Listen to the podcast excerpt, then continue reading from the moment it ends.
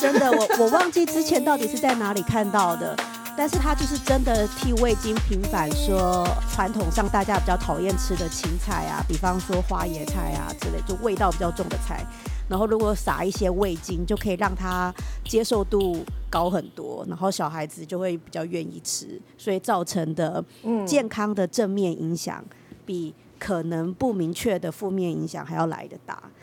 所以你有对你们家的小朋友试验过吗？就是给他吃？我没有对他试，可是我有对我自己试，因为我很讨厌吃花椰菜。哦，那有效吗？我还觉得还真的有哎，就真的觉得那个那个菜苦苦的那一种味道不会那么强烈，然后就真的可以比较可以吃下去，所以我觉得对我有效。小朋友目前好像怎么样都没有效，可能要 诱拐他什么看电视、买战斗陀螺会比较有用。也是。那接下来我要介绍一篇文章，比较特别，它是跟肾方面的损伤有关系啊。又回到我泌尿科本性。好，Anyway，这篇文章为什么有趣呢？是，哎，这个 journal 很酷哦。它我们是不是一直在检讨 journal？好，这边这一篇叫做 Journal of Biomedical Science。嗯。你们知道为什么这个厉害吗？为什么？不知道。这一个 journal 是我们科技部是出版社哦，好酷哦！科技部发行的一个学术期刊叫 Journal of Biomedical Science。各位，impact factor 八点四一，好不好？尽量来投，尽量来投。那这一篇呢是发在二零一五年，作者呢是来自泰国的。Ahmad Sharma 也是一篇 review 文章哈，那他是在看 MSG 对于肾脏损伤的部分，那他的结论也是会跟这个刚才那个奈吉利亚的朋友说的也是蛮相似的，就是有一些呃症状跟机制上面的探讨。那嗯，这边就是说 MSG 或许是有一些影响的，但但这些大概都是在动物实验上面做的这样子。刚刚提到酒嘛，对不对？那我们来看一下 MSG 跟酒，好不好？那这边有一篇啊，在 Food Chemistry 上面，Impact Factor 七点五，你们可以想象在酒里面有 MSG 吗？哦，它是因为它也有那一些游离氨基酸吗？那我们一直在想说 MSG 是加在菜里面的，但是其实 MSG 也是一种天然的游离氨基酸，对，所以我们可以把它当成食物里面的一个成分，然后去看说这个食物好不好吃，对不对？那所以他们去分析的是这个酒里面，呃，本身酿造出来之后含有多少 MSG。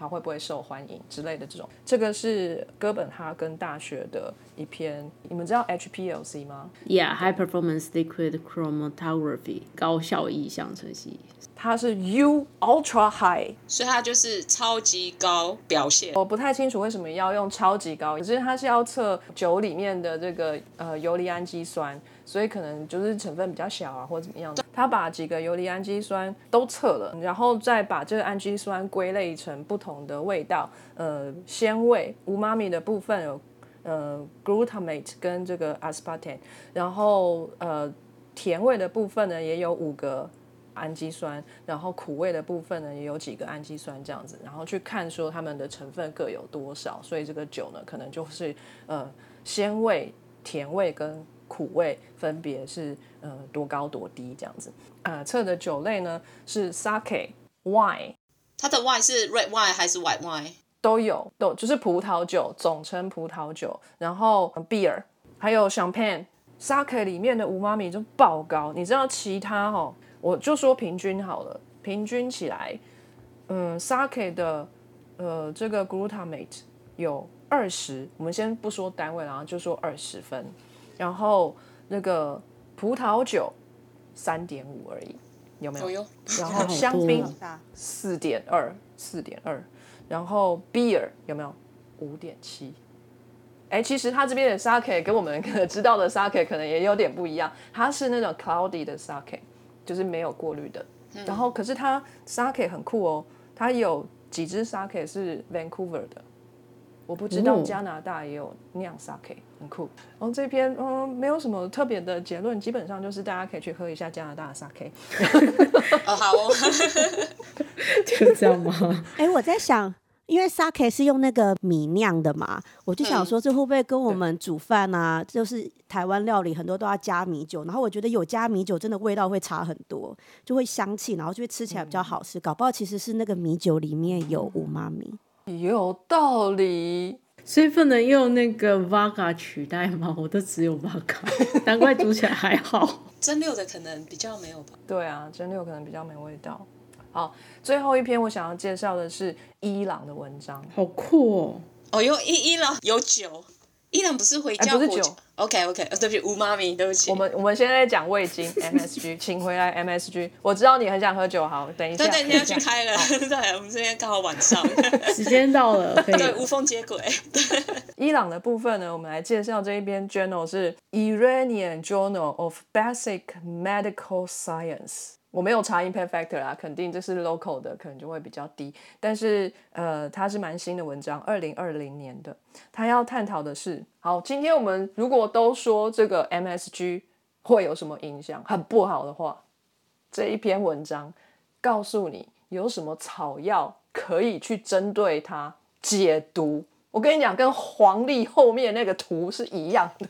啊是哦，像什么 要吃鸡屎白之类的嘛，要小心哦，螃蟹和柿子不能一起吃哦，要不然要吃鸡屎白哦。对，我们来看一下他有没有准备鸡屎白。他讲了几个哈，就是可以解 MSG 带来的呃身体上面的伤害的一些东西。第一个金盏花，金盏花是什么？就是一种花，那是伊朗的药草之类的。然后第二个鱼翅瓜，鱼翅瓜，是鲨鱼的鱼翅。你们没有吃过鱼翅瓜吗？瓜看起来像鱼翅，不是，它是长得像缩小号的大西瓜，它其实是南瓜的表情。然后你知道南瓜里面籽的旁边是不是有很多丝丝？鱼翅瓜那个丝线就是布满在它连它的瓜肉里面也都是那些丝。还可以煮排骨汤，看起来好好吃。煮排骨汤要切块，然后你可以把这个瓜呢破半，直接拿去微波炉微波，之后就熟了嘛，对不对？然后叉子拿起来，把那些肉刮起来，它就跟意大利面一样，一条一条被刮起来，它就是素的意大利面。我以为他们是用 zucchini，意大利面应该本来就是素的。这个很好吃哎！我之前在美国的时候，我老板的菜园里面有种 CS，现在可以试试看。纽约州的天气非常适合它的生长，虽然生长季可能只有一季，就是夏季，可是它长得非常好，很好吃，可以试试看哦。鱼翅瓜它也是葫芦科的哦，所以它也是葫芦瓜的一种喽，前后呼应。你 们可以拿去 G w a s 一下。对 g w a s 叫他们 g w a s 一下。再来是姜黄。好，好像有点理所当然哈。姜黄好像神效，什么都可以。再来，洛神花、绿茶、芒果，我觉得接下来的更妙。番茄都说了，番茄里面有很多 MSG 了，以毒攻毒的概念吗？喝酒解宿醉的效果。对对对的 d o k 对，就是要用更好的 MSG 去逼走不好的 MSG 这样的概念。逼走它。对，然后胡桃跟姜。银杏，然后更扯了，这也是以毒攻毒，就是 algae，直接就是海带就吃下去啊，这更多 MSG，可是它都有在一些研究文章，所以这也是可以去看一下。然后有一些维他命也有一些作用，有一个表格里面列的东西我真的是都不认识，但是有查了一些似乎有名字的，我就稍微念一下：黄花忍，没听过吧？水茄，水茄，辣木。辣木可能有人知道哦，然后葫芦巴不是葫芦瓜，是葫芦巴。什么是葫芦巴？我们之前有介绍过，就是这也是好像非洲哪里的主食。嗯，接下来是崩大碗，山崩的崩，很大的碗的大碗，这是烹大师的表情吗？我不知道。然后无患子，无患子应该知道。然后雪松，其他的我就都不认识了。所以各位朋友，如果你们吃了中国餐馆觉得不舒服的话，可以来吃一吃这些神奇的东西，哎，看看会不会身体好点。哦，好啊，要找还真难呢。有海带啊，就是再多点个海带汤就可以了。对，那池田先生啊，E K 打先生，他就是在这个昆布汤里面，然后这个 dashi 里面找到的 MSG。那海带在我们的环境上面，在海洋里面啊，扮演什么样的角色？那我们请海边来为我们介绍一下。好，谢谢强边。在开始之前呢、我想要先问问看大家一个问题：大家知道海带跟海草的差别吗？Seaweed 跟 sea 我知道，sea grass 就是真的长得跟草坪上面的草一样的那个 grass，它只是淹在水里面的呀。对，它是真的植物。海带其实虽然长得很像植物，但是它其实不是真正的植物。海带有没有叶绿素啊？它的叶绿素是共生来，早期的哦不是现在，就是演化共生来的。你讲到了一个很重要的议题，很早很早很早以前的生物学就会认为说，生物只分为两大界嘛，动物界、植物界。后来又多了一个真菌，后来又变成五大界，然后现在又越来越多界。最近呢，就发现还有一个界叫做 Chromista，那个 Chrome 的部分呢，就是指 color，然后是色藻界。哦，色藻界，对，听起来是色色的在洗澡。我们要讲大尺度的学问了。好哦，然后像海带呢，就是属于色藻界，也有人把它翻成原藻。它的色素体其实是有四层膜，是演化的早期内共生红藻来的，所以呢，它其实跟动物比较接近。那它的生殖方式呢，是它其实也是释放出精卵啊，然后呃孢子结合这样子，所以跟传统的植物要有根茎叶是不一样的。像那海带，它虽然有看起来很像根的东西，但它其实不是根，那其实比较像是附着器。然后它的那个身体看起来像叶子，其实也不是叶子，所以是一个非常神奇的生物。海带研究呢，在最近的海洋学里面十分的热门。最主要的原因就是因为全球暖化，那空气里面有太多的二氧化碳。那大家发现说，单单只是我们尽量减少碳排放，好像很有限。所以很多人就在思考说，我们有没有什么方式可以更进一步的把空气里面的二氧化碳移掉？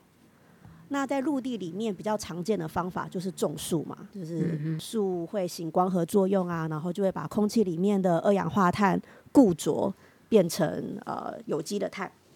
可是啊，大家应该知道说，全球的这个陆地面积是三十 percent，海洋的面积是七十 percent。那这陆地三十 percent 的面积，又很多是呃没有办法种树的，或者是人类大量的居住，所以其实能利用的面积是相对小的。所以就很多人想说，哎，那我们可不可以想办法在海里面弄一个像森林一样的东西，把碳移除？不知道大家有没有听过类似这样子的实验或者是说法？概念有，但是不知道有没有在做。嗯其实很多人在从事这方面的研究，包含我们上知天文下知电影的 下知地理的 Elon Musk，他有发出一个高额的奖金。One hundred million，如果你能用不一样的方式，你移除了多少吨的碳，所以很多人投入这方面的研究。那目前在海洋上面被认为是可能可以这样子做的方式有好几种。我先大概讲一下有哪一些，比方说让浮游动物增生啊，或者就是种很多海藻啊。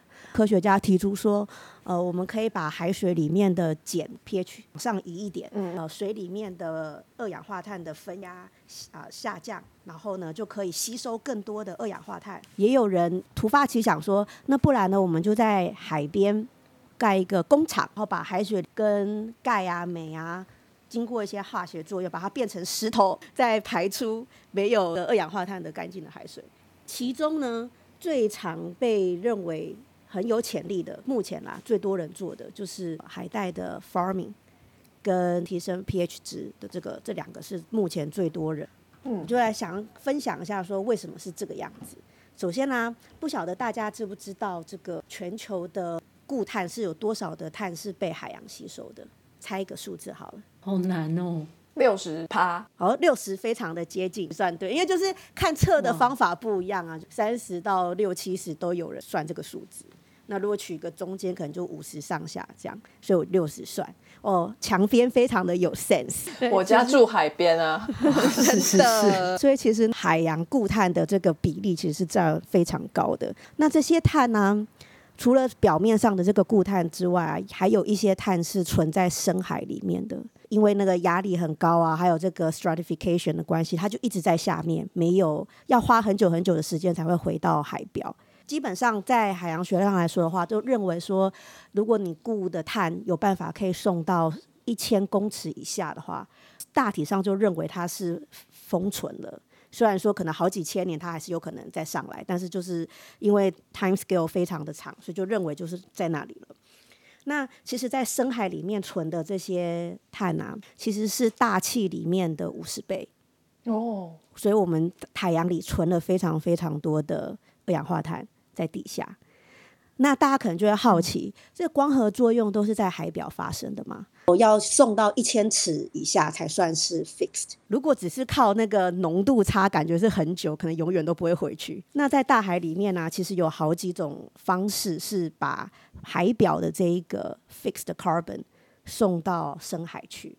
最有名的方式呢，就是经过 biology pump，对，生物帮浦。第一个就是生物本身沉到海里面。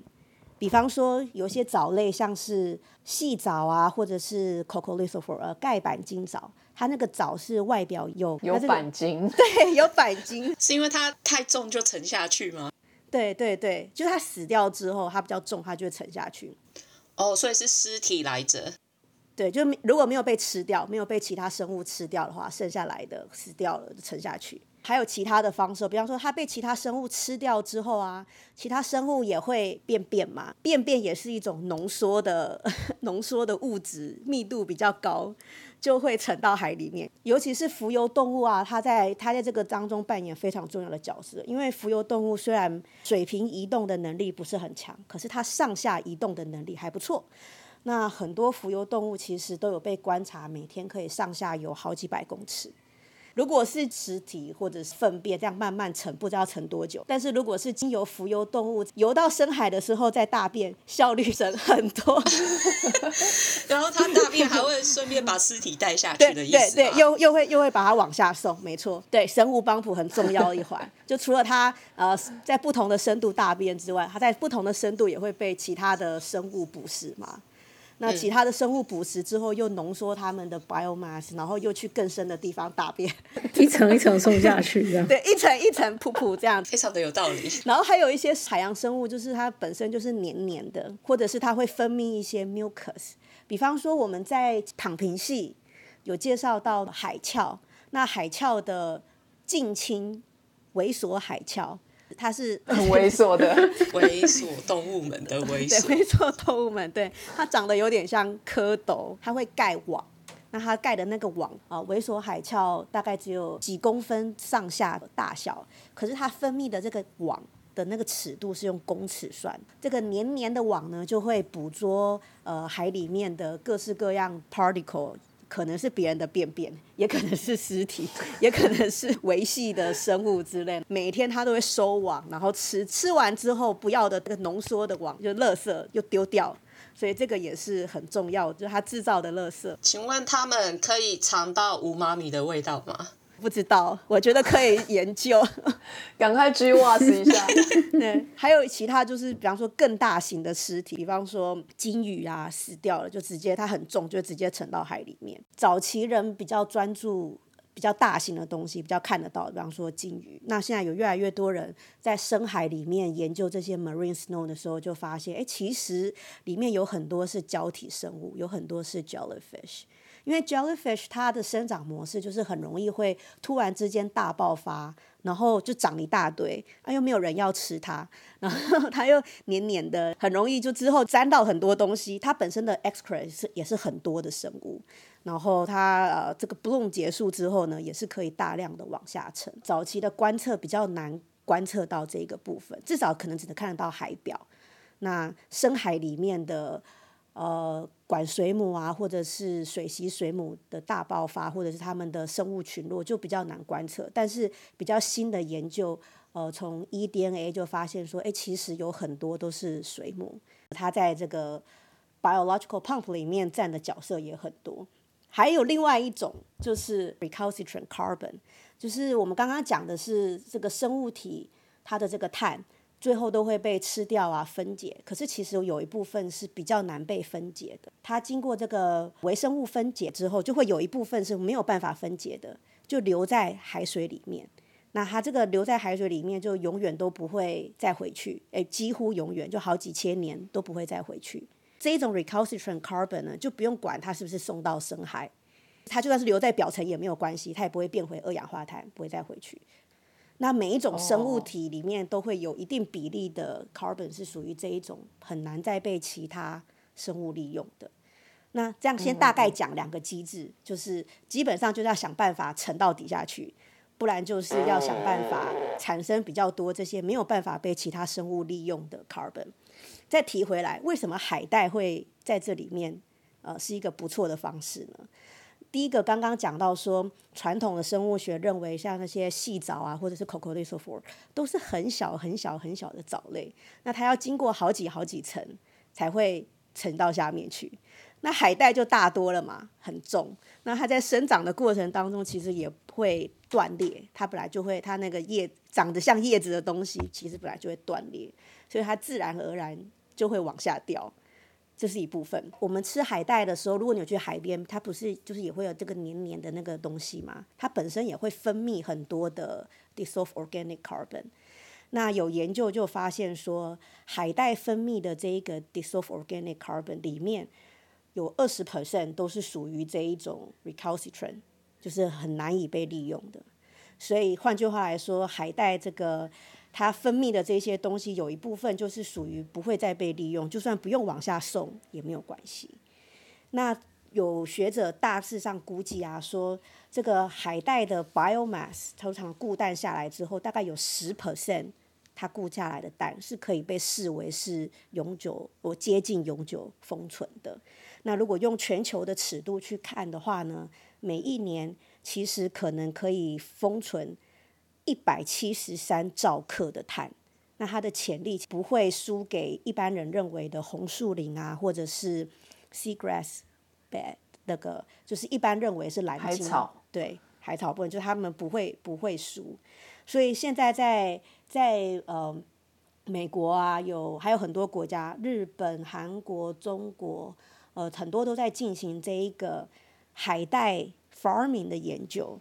好，在在思考说怎么样可以更大规模的生产啊？怎么样可以找一些沉的比较快的啊，或者是会分泌比较多这个 recalcitrant carbon 的啊之类的，或者是它固氮的效率比较好之类之类的，很多很多这样的研究。就是他们把它养大之后，要整批整批把它带到海中间去沉到比较深吗？还是就随便它自己断掉，自己飘走？你问了一个非常好的问题。其实有好几派，自然派的话就是就是让它自己这样子，然后但是也也有一派是真的是很积极的在研究说，把它带到海海里面，然后让它沉到底下。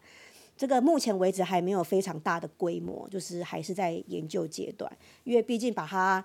呃，运到外海丢下去，这个到底丢了多少？如果说丢非常非常非常非常多的话，搞不好又会造成那个海底面低氧区的情形更严重，就一下丢太多下去，然后呃太多生物分解。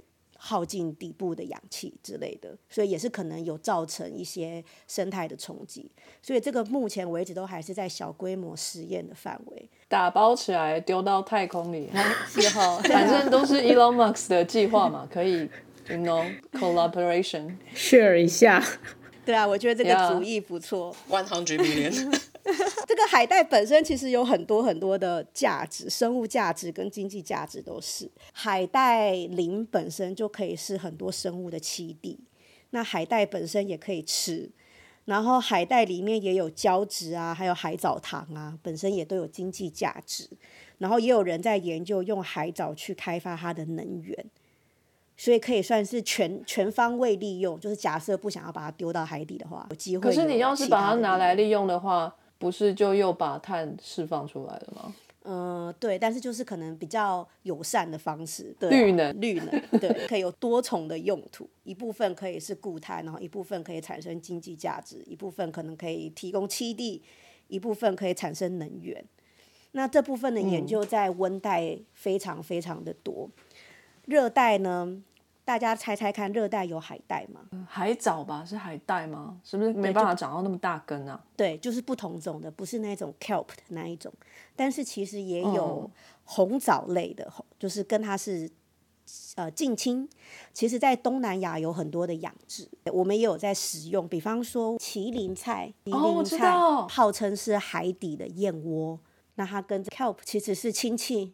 我们八斗子渔港都在晒石花菜，哦，对啦，它是石花菜啦，哎，有菜园啊，菜园啊，哦。然后菜园就是用它做的哦，就是我们做实验跑 DNA 那阿嘎一样的啦。阿嘎就是他做的，对啊，有潜力。对，我觉得他很有潜力，因为目前就是在做这方面研究的都是温带北美的国家嘛，所以他们就是做 kelp，哦只有一点点人在研究说有没有可能也可以利用呃热带的红枣缸的，也可以做类似的事情。如果台湾也有类似的话，搞不好其实会是一个不错的题目，研究看这一些红枣的固碳的潜力怎么样。然后有没有可能可以同时固碳增加栖地，然后产生一些胶质跟海藻糖，然后或许又可以产生能源，多管的利用。台湾海洋界的朋友可以考虑这个题目哦，我觉得很有潜力。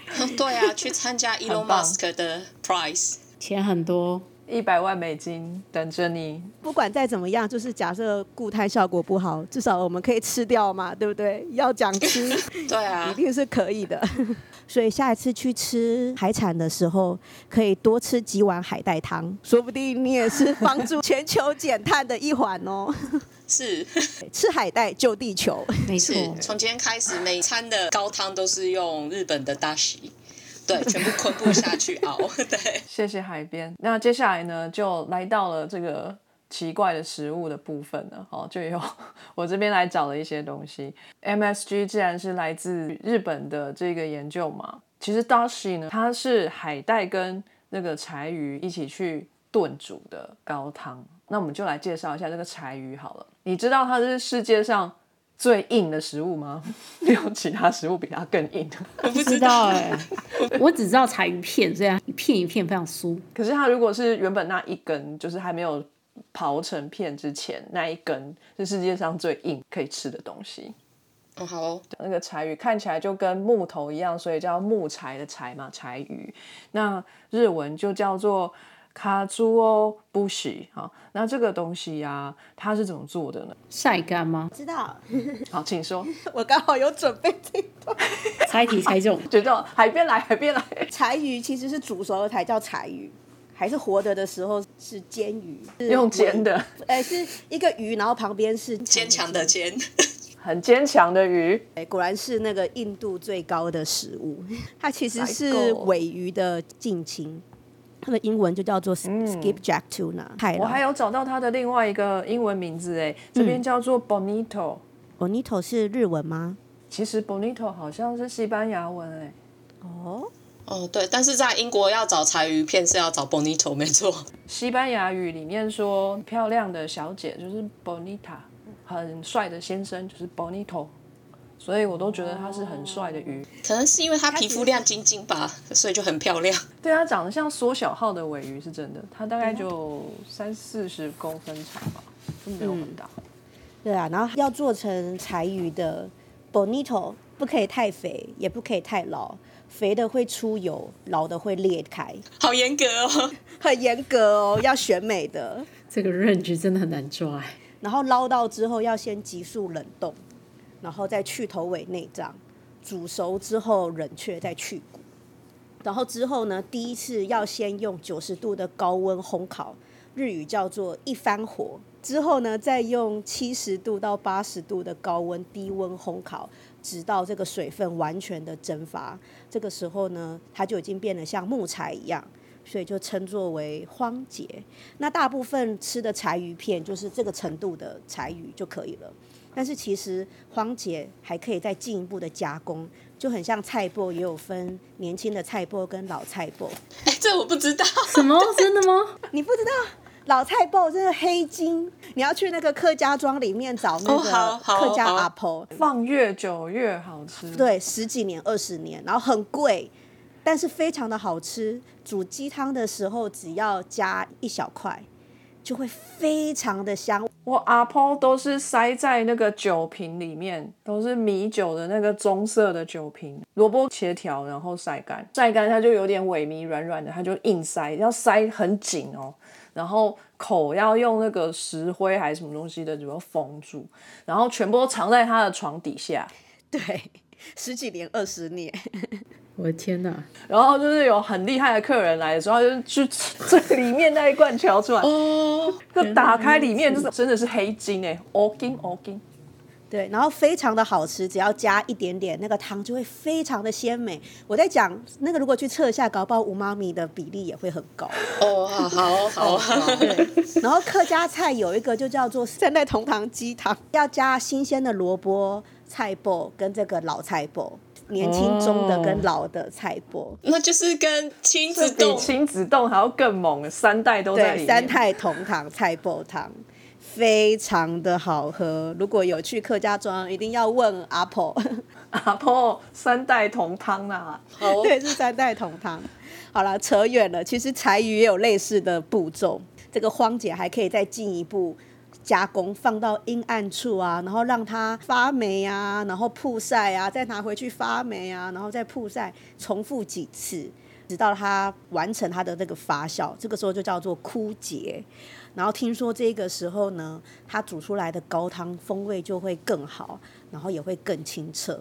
我是不知道有没有吃过这种，我们可以考虑去夜配看看。很高级，很高级。然后我们就可以煮三代柴鱼汤，对煎鱼、柴鱼跟这一个发酵过的枯节，加海带，嗯，好，对对，昆布，昆布的部分，对，加昆布，好对。好，那我这边也找了一点资料哈，就是配合海边讲的。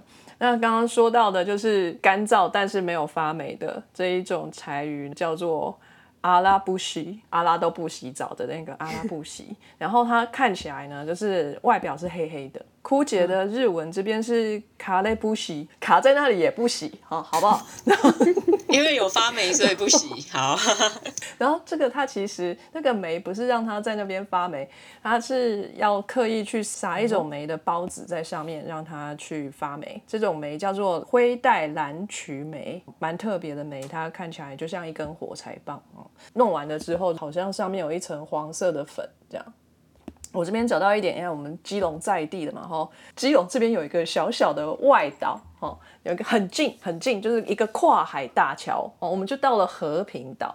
这个和平岛跨海大桥那附近啊，有一个叫做八尺门的地方，在日据时代就是做柴鱼的地方，哎，就有一个工厂在那里。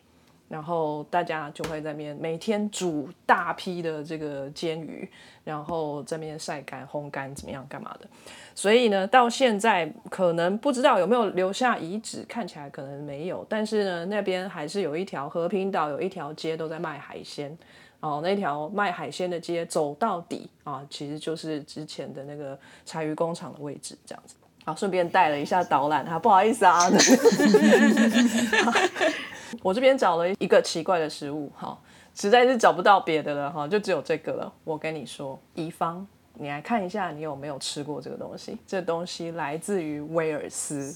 哎呦，我跟你说啊，世界上会吃海藻、海带的国家，除了日本，你还能想到谁？台湾也算啊，但是我们是被日本殖民过，所以我们吃嘛。还有谁？我韩国，韩国吃很多，啊，对，韩国就说亚洲这边以外好了，亚洲以外的地方可能我们很难想象得到。我这边找到了一道菜，它叫做 lever bread，哦，它就 L A V E R B R E A D，好、，lever 其实就是一种海藻，哦，bread 就是面包。它是用海藻做的面包吗？哎，不是，在威尔斯哦，请怡芳介绍一下，英国是由哪四个王国所组成的？哎呦，我不知道还要考历史哎、我想一下哈，呃，英格兰、威尔斯、苏格兰还有北爱尔兰。哎，对，然后北爱尔兰最近啊有点想离开了，但是哎没关系，现在还是在一起的。威尔斯是一个大家比较少听到的一个地方，那它是在哪里呢？假设英格兰就在你眼前，苏格兰就在英格兰的北方，然后威尔斯就在英格兰的西方。好，那这个威尔斯王国呢，这边有一个传统的食物，他们其实以前就有种海藻哦，蓝鲸的部分。是这个威尔斯的传统的农业来着，或者去收集啦。如果懒得种的话，就去收集。海藻长得很丑啊，可能在水里漂的时候不错，就是它很薄很薄，然后长了一群。等一下，我看到照片，它看起来像把基石白移掉的基石青的地方。你不要说鸡屎排，直接就像是一坨牛屎，新鲜的牛屎啪掉地上那样，没错，长得一模模一样样。就是海水退潮之后，你把它拉一拉，要拔起来之前，它看起来就像一坨牛屎，它看起来真的不是那么的好吃。可是他们好像很爱吃哎，但我不知道为什么威尔斯人喜欢这个东西，他就会拿来用水洗一洗，然后用热水烫过了之后呢，全部捞起来沥干水。然后加一些 oatmeal 燕麦片丢进去，燕麦片是稍微有点干嘛，所以它会把剩下的那个海藻里面的水再吸起来，然后就会跟这个海藻一起揉一揉，变成有一点黏糊糊的样子。但大部分还是海藻，那个 oatmeal 没有加那么多，可能让它有点黏就好。海藻果酱的意思。然后另外再起一个。啊，平底锅里头要煎一条超级无敌世界肥的培根。我跟你讲，那个培根是哪里啊？猪的肚皮肉，对不对？就是皮，然后肥油，然后一层非常细的肉，然后再一层肥油，什么什么的。他用的那个传统来说要用的培根，是你根本看不见有任何肉，全部都是肥油白色的部分的一片肉。然后呢，就要放在这个刚刚起的这个平底锅上面，让它煎到金黄，会起会出油嘛，对不对？憋出了这个猪油，然后就把你刚刚那一团海藻加欧米的东西扔进去，然后跟那个猪油拉拉诶。之后呢，旁边再准备一个棒，就是像汉堡这样的两片面包的上下嘛，就把它打开，然后中间呢，先抹一层刚刚那个海藻加欧米的，然后再混猪油的东西在上面。然后另外一片面包上面抹奶油啊，然后再把刚才那一片培根呢夹进去啊，等下就全部都夹起来啊，这个就是你的早餐了。早餐吃这么肥啊？奶油配猪油，感觉很油，感觉营养素非常丰富，吃了就可以抵两顿了。这个英国人呢是非常重视早餐这件事情的，他们早餐吃的非常非常的丰盛，因为英国之前呢是一个工业国家嘛，那就非常需要人力，所以呢大家都哎要吃饱才能上工啊。那请问我们在英国的宜方有没有吃过 Lever Bread？没有哎，对啊，下次去威尔斯的时候要朝圣一下。对啊，什么东西？对啊，吓死人了！奶油配猪油，然后再加一点海味，这样海陆全餐的。对，海陆全餐。哦，威尔斯人很懂吃哎。对啊，你看看，你知道英国多久了？还没吃过是不是？一定要去试试看。对对。OK，cool。那。对，今天呢，我们介绍的这个食物的科学，介绍了非常非常非常多有关于鲜味的研究哈。那欢迎各位听众呢，给予我们的这个各种指教，这样子哈。那个我们呢，食物的科学的部分啊，我们都是从有经过 peer review 的呃学术研究文章哈里面来做一些简单的介绍。但是在介绍的时候啊，我们为了要让大家比较听得懂啊，会。用比较没有那么学术的用词，然后或者是说会把一些概念简单化。那所以呢，如果各位听众朋友如有任何的这个指教，而且我们念的又是可能不是我们专业的这些呃领域的文章，所以我们可能也会有一些解读的错误。所以呢，各位听众朋友们，欢迎如果有任何觉得不对的地方，一定要跟我们说，那我们可以呃再多讨论，然后让大家。得到更正确的观念哈，那我们今天非常开心的得到一位这个读者的来函，那他就是听了我们的那一集闲闲的言的节目之后呢，有一些地方他觉得我们传达的部分呢有一点点不是那么的清楚，但其实我们都有提到，但是可能并没有特别强调那边。我先念一下这一位听众的留言：海边讲到的。温盐环流的驱动应该是密度，不是只有盐度。哈，海边这边要不要再简单的介绍一下？好，我就呃先回应一下这位听众的指教。首先，非常谢谢他的来信，然后也非常谢谢他的指正。然后，的确在叙述的过程当中有一些不够精准的地方。那首先先讲一下盐的定义好了。这其实也算是我讲的太习惯了。就是一般在海洋学里面看 paper，如果里面有写。salt，或者是我讲盐的时候，其实都不是指不是指食盐的那个氯化钠。那海水里面的盐的确也不是只有氯化钠，还还有很多啊，氯化钙镁啊，盐卤啊，就还有很多其他的离子。